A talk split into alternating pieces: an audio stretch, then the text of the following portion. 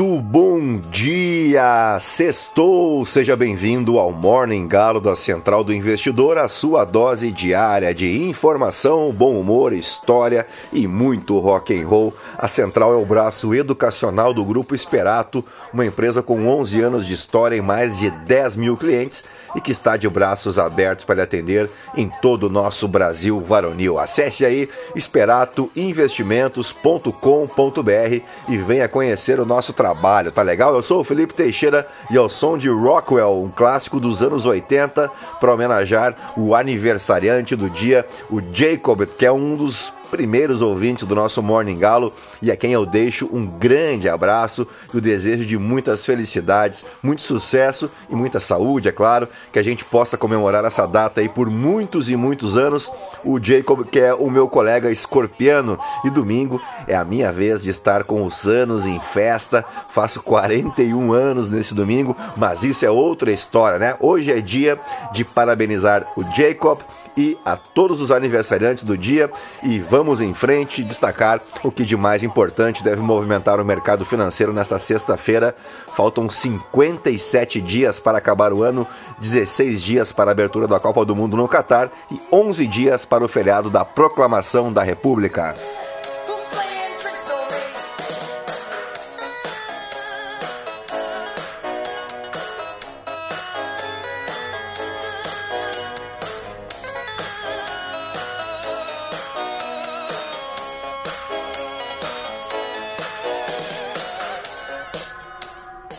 Muito bem, são 5 horas e 11 minutos, 16 graus aqui em Porto Alegre.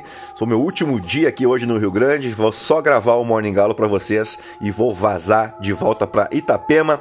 Na Itália, o 4 de novembro celebra a vitória na Primeira Guerra Mundial e é o Dia das Forças Armadas por lá. Na Rússia é o Dia da Unidade Nacional. Aqui no Brasil é Dia do Inventor. E você deve estar se perguntando e quem que inventou o dia do inventor, né? No que eu lhe respondo, foi o inventor alemão Gerhard Muntenthaler, que proclamou o dia 4 de novembro como o dia do inventor, com o intuito aí de que as pessoas se lembrassem dos grandes inventores que já existiram. Além disso, outro motivo da criação dessa data é o estímulo à invenção. Isso porque o inventor alemão gostaria que celebrassem a data refletindo sobre a importância das invenções no mundo e, consequentemente, fomentando mais e mais criações ao redor do mundo. Também é dia do oficial da reserva, dia das favelas, e a data de 4 de novembro foi escolhida como dia das favelas, porque nesta ocasião a expressão favela apareceu pela primeira vez em um documento oficial. Foi um 4 de novembro de 1900, no Rio de Janeiro, quando o delegado da décima circunscrição e o chefe de polícia, Dr. Enéas Galvão, redigiu um documento se referindo ao Morro da Providência como um local que precisava ser submetido à limpeza. Atualmente, a Providência é considerada então a primeira favela do Brasil. Também é aniversário da cidade de São Carlos, no interior de São Paulo, um importante centro industrial do país, a 14ª maior cidade de São Paulo e sede de grandes multinacionais como Volkswagen, Faber-Castell e Electrolux, por exemplo. Também aniversaria hoje a cidade de Ubiratã, no Paraná. E agora sim, depois de embevecer vocês com tanto conhecimento, vamos direto ao que interessa. Mas antes, se você gosta aqui do conteúdo da Central, nos ajude compartilhando, indicando o nosso podcast a um amigo, uma amiga, para somar aos outros 12.106 ouvintes que não se misturam com a gentalha. Você pode me seguir também no Instagram, no Felipe ST. E é isso aí, gentalha. Vamos operar!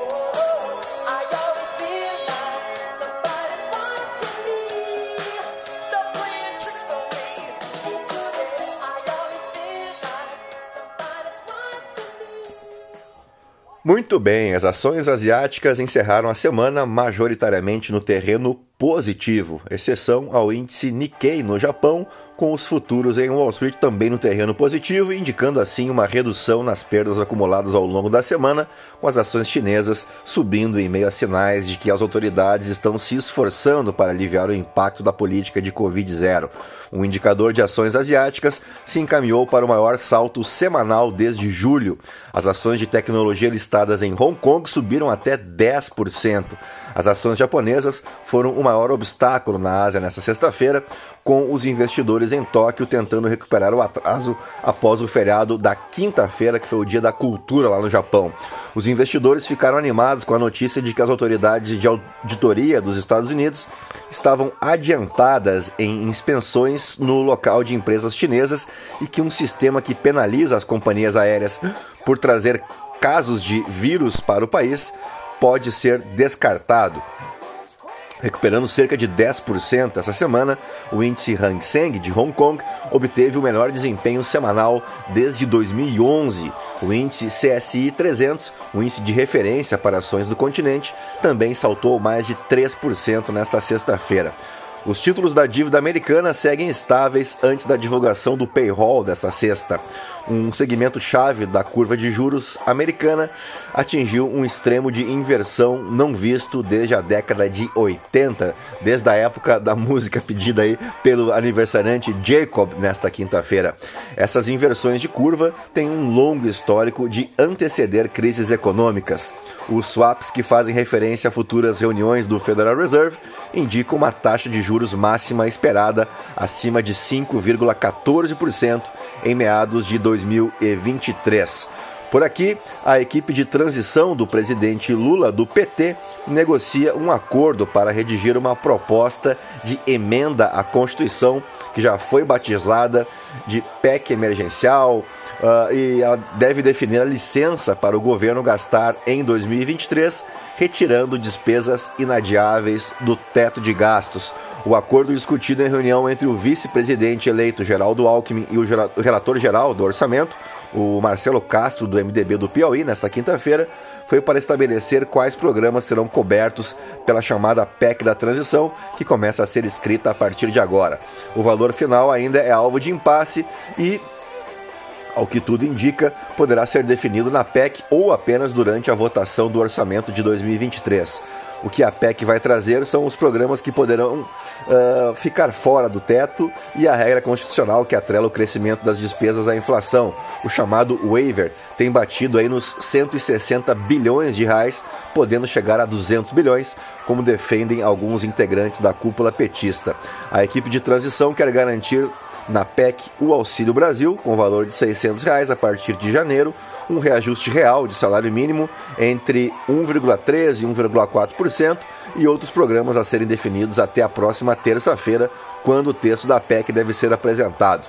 Geraldo Alckmin defendeu a manutenção do Auxílio Brasil no valor de 600 mangos a partir de janeiro, quando o presidente eleito toma posse. Ele também citou como prioridade recursos para a manutenção dos órgãos públicos e execução de obras, mas para isso a PEC precisa ser aprovada até 15 de dezembro, uma corrida contra o tempo, portanto. E dito isso, vamos agora às principais manchetes dos portais de notícia no Brasil e no mundo, ao som de um outro clássico, mas agora do The Doors.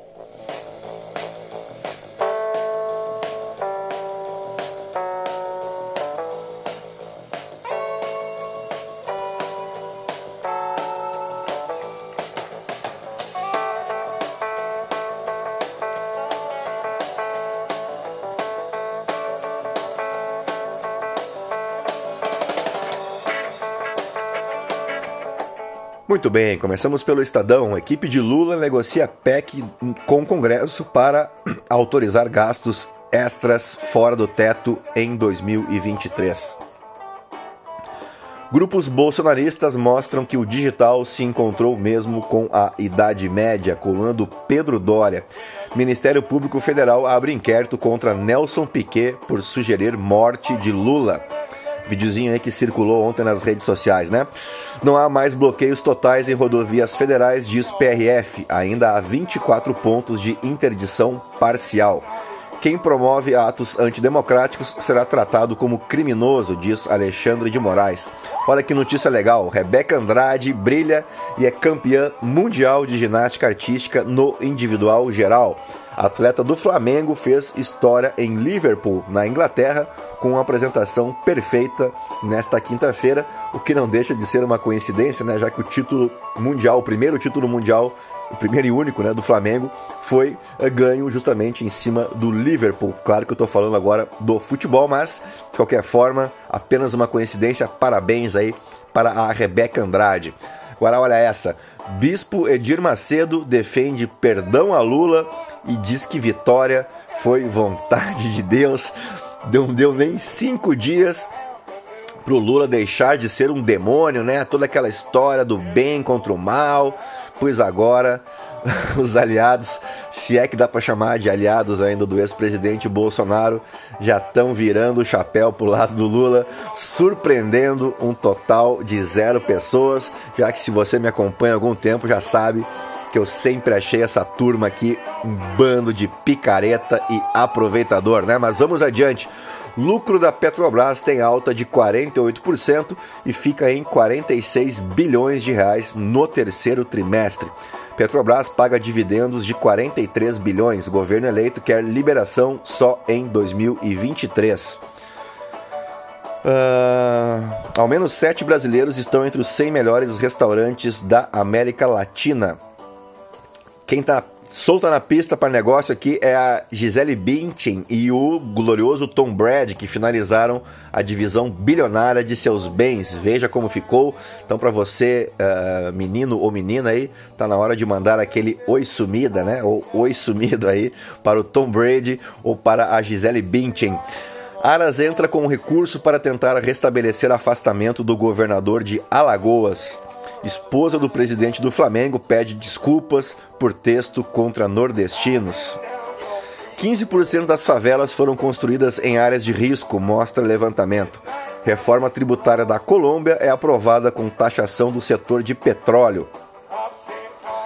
Morre adolescente de 12 anos balhado em comemoração de vitória de Lula em Belo Horizonte.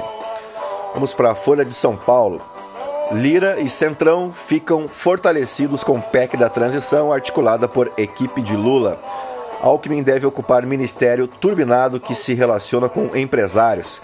Ideia é que ele cuide da indústria, do comércio e dos serviços, com poder para atuar em diversas áreas. Talvez a gente tenha um vice-presidente mais atuante nesse mandato, né? Esperamos que sim. Afinal, o Geraldo Alckmin, além de muita experiência, tem trânsito eh, tranquilo, né? Entre o mercado financeiro, especialmente. Entenda o que pode caracterizar crime em atos democráticos diante de quartéis. PRF diz que todas as rodovias estão livres de bloqueios totais. Sem negacionismo, Bolsonaro poderia vencer, diz governador reeleito da Paraíba. Em entrevista, João Azevedo critica ações da PRF durante turno durante segundo turno no Nordeste. Livro detalha conivência de militares com golpismo e poder até ápice com Bolsonaro. Poder camuflado de Vit Fábio Vitor descreve exercício político da caserna. Rede social de Trump ganha influência em meio a problemas comerciais. Entusiasmo com o aplicativo deve passar e financiamento pode ser pedra no sapato. Itamaraty promove mistura do Brasil com o Egito com um show de Olodum no Cairo. Grupo baiano, que desde 87 canta sobre Tutankhamon, apresenta-se pela primeira vez no país. Que rolê aleatório esse, né? Isenção de imposto de renda para quem ganha até 5 mil é erro grave de Lula, é a coluna de Vinícius Torres Freire. O projeto vai dar dinheiro aos mais ricos e aumentar o problema da dívida pública. Vamos para o valor econômico. Petrobras tem lucro de 46,1 bilhões no terceiro trimestre, alta de 48% em base anual. Dividendos anunciados pela Petrobras em 2022 chegam a 180 bilhões de reais. Alckmin, Bolsonaro se comprometeu com transição. Bolsonaro encontra Alckmin no Planalto após reunião de transição. Objetiva e proveitosa, diz Alckmin sobre conversa com o governo. Meirelles nega ter sido convidado para o ministério de Lula. Esta conversa ainda não aconteceu. Lula terá um terceiro mandato difícil, prevê editor da revista The Economist. Equipe de Lula quer parecer do TCU para abrir crédito ao Auxílio Brasil. Vamos para o Globo. Coluna da Vera Magalhães: a dura tarefa de isolar a extrema-direita.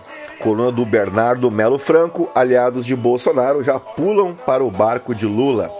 Debate no Brasil entra em outro patamar. É a coluna da Flávia Oliveira. Coluna do Pedro Dória. Rebelão, rebelião bolsonarista parece comédia. Lula avança nas negociações com PSD, União Brasil e MDB para formar base de seu governo.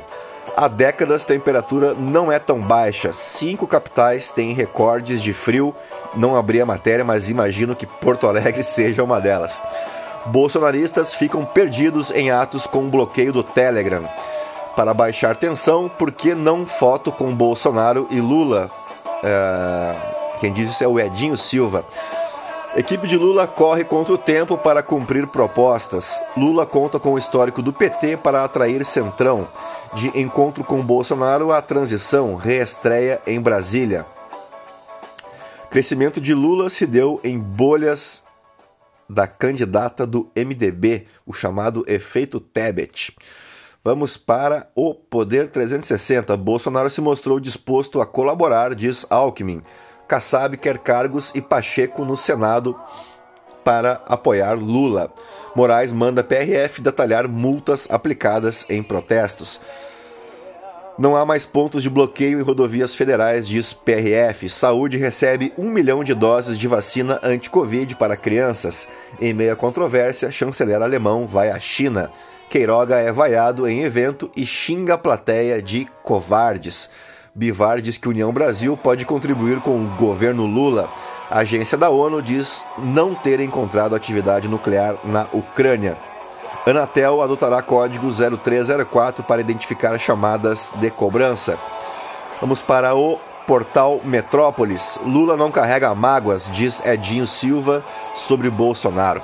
Coordenador da comunicação na campanha de Lula é prefeito, o prefeito Edinho Silva afirmou que o governo Lula não debaterá anistia a Bolsonaro. Alckmin diz que Bolsonaro sinalizou transição tranquila no Planalto. Paula Belmonte quer contratações na saúde, faltam recursos humanos. Uh, bolsonaristas passam mal, desconfiam de laxante e pedem doação para banheiro químico. Meu Deus. Governo Lula encaminha apoio a Pacheco à presidência do Senado. PT não será candidato à presidência da Câmara, diz Gleice Hoffmann. Edir Macedo prega perdão a Lula, eleito por vontade de Deus. Rebeca Andrade conquista ouro inédito no Mundial de Ginástica. Qual é a preocupação de Bolsonaro e qual é o jogo de Hamilton Mourão? É a coluna do Mário Sabino. Um general confuso no seu labirinto e um Bolsonaro à moda Zelensky. É a coluna do Ricardo Noblar, o Bolsonaro que fez o, seu último, a sua última manifestação aí, no estilo Zelensky mesmo, né? Botou uma camisetinha ali meio militar e tal.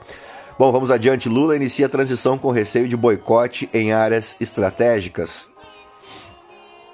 Vamos ver o que mais temos aqui. É, o resto não interessa muito para nós. Vamos então direto para o The New York Times. Elon Musk inicia demissões no Twitter. Democratas temem derrota nas urnas. É, coluna, é o destaque do The Washington Post e no Financial Times, o mesmo destaque aqui do The New York Times. Musk inicia demissões no Twitter. E assim chegamos ao fim do nosso Morning Galo dessa sexta-feira, 4 de novembro. Agradecendo a audiência, a paciência de vocês em mais uma semana na vida de todos nós. E eu agora vou pegar a estrada de volta para Santa Catarina, curtindo a playlist do Morning Galo no Spotify. Se você quiser me, me acompanhar aí, pode seguir, só jogar na busca do Spotify Morning Galo com dois L's. Tem lá, sei lá, eu já até perdi as contas, mais de 50 horas de música, umas 800 clássicos aí para você curtir no seu final de semana e temos aquele velho encontro marcado na próxima segunda-feira para abrir uma semana com mais uma edição do nosso Morning Galo. A todos um bom dia, bons negócios, bom final de semana. Nos encontramos então na segunda-feira. Fiquem na companhia de R.E.M. Tchau, fui.